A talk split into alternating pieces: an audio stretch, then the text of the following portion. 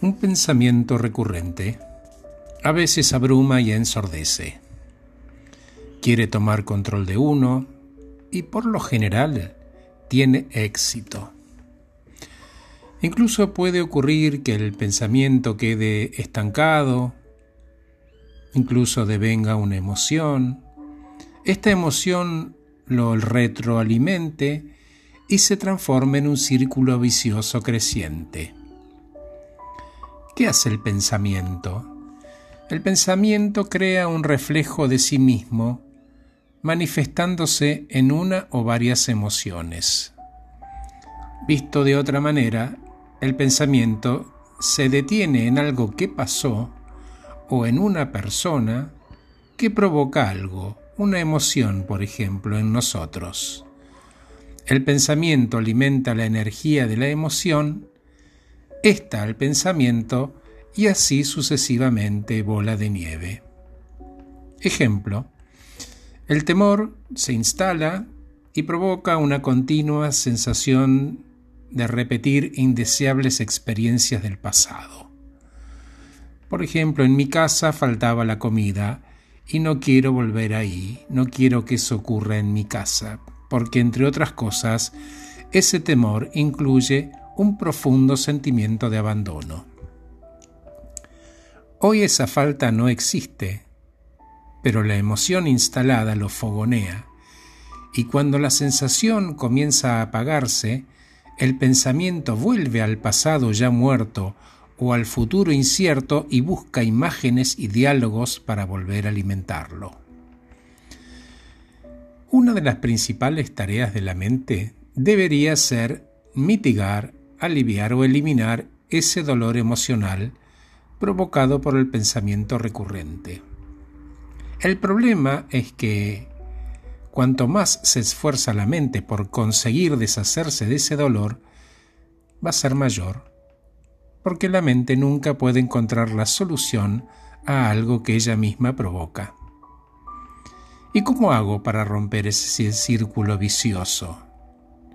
Bueno, generando una brecha en esa corriente de pensamiento a través de la quietud, del amor y de la alegría. Esas tres son inseparables de un estado de conexión interna con nuestro yo más honesto, la quietud, el amor y la alegría. Concretamente se perciben como destellos de amor, ¿no? y de alegría, y breves momentos de profunda paz, que con el tiempo se alargan y se multiplican. Esas brechas de calma ocurren cuando la mente se descuida y como que se queda sin palabras, ¿no? Entonces nosotros tomamos control y sobreviene una quietud interior breve. Y dentro de esa quietud hay alegría sutil pero intensa, hay amor, hay paz, el placer siempre proviene de algo de afuera de uno, mientras que la alegría surge de adentro.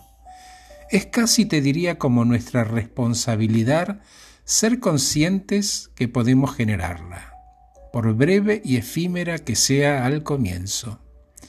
Y de nuevo, ¿cómo hago? Bueno, dándote cuenta profundamente de que el momento presente es todo lo que tenés el pasado se murió, el futuro no lo conoces. Por remanido que suene, hablo de tu aquí y ahora. Hablo de vos. Hacé de la hora el foco principal de tu vida. Probá. Seguramente en el proceso vas a volver al pasado muerto y al futuro incierto, que es donde vivías antes, y está bien, pero solo de visita cuando sea necesario para hacer frente a los aspectos prácticos de tu situación de vida hoy. Siempre decirle sí al momento presente. ¿Qué podría ser más loco que oponerse a la vida, no?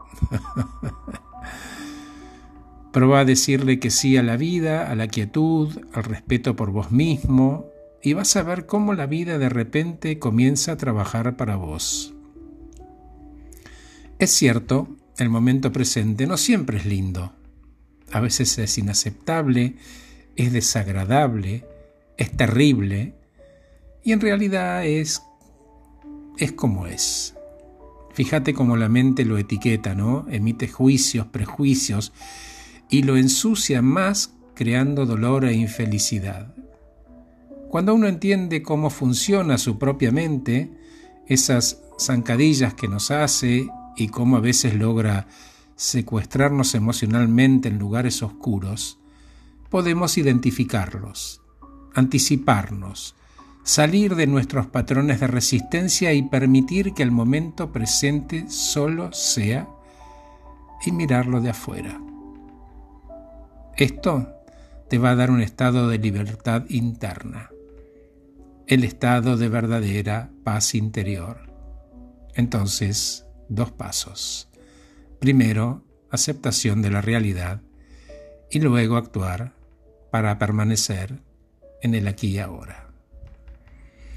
Gracias por escucharme, soy Horacio Velotti, acabo de regalarte este podcast titulado Los pensamientos recurrentes.